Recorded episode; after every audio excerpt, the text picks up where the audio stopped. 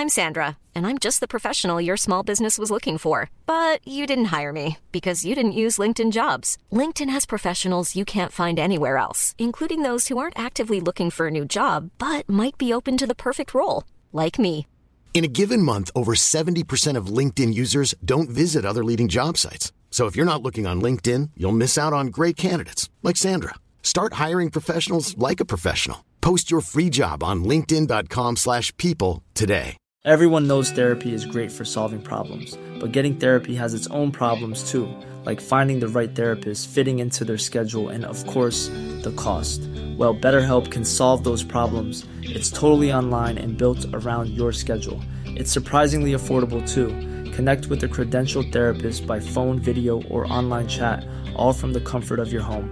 Visit betterhelp.com to learn more and save 10% on your first month. That's BetterHelp, H E L P. Hey, it's Paige DeSorbo from Giggly Squad. High quality fashion without the price tag? Say hello to Quince.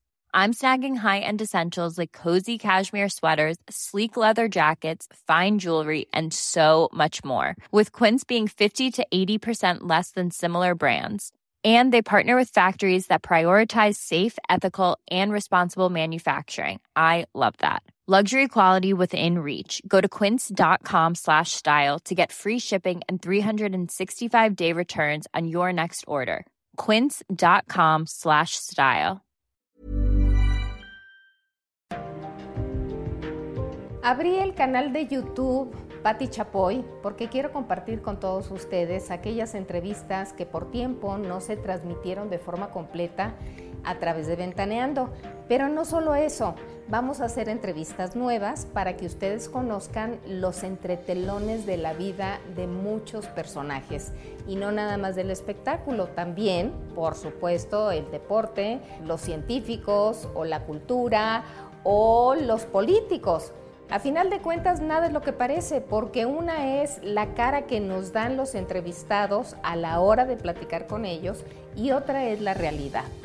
Vamos a tratar de desenmarañar a todos ellos para que ustedes los conozcan y no se queden nada más con el nada es lo que parece.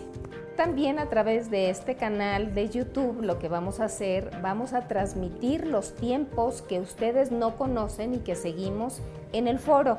Son los tiempos comerciales donde muchas veces platicamos, nos enojamos, nos ponemos de acuerdo o no nos ponemos de acuerdo en un tema y ahí nace el verdadero ventaneando. A través de YouTube todo lo van a ver.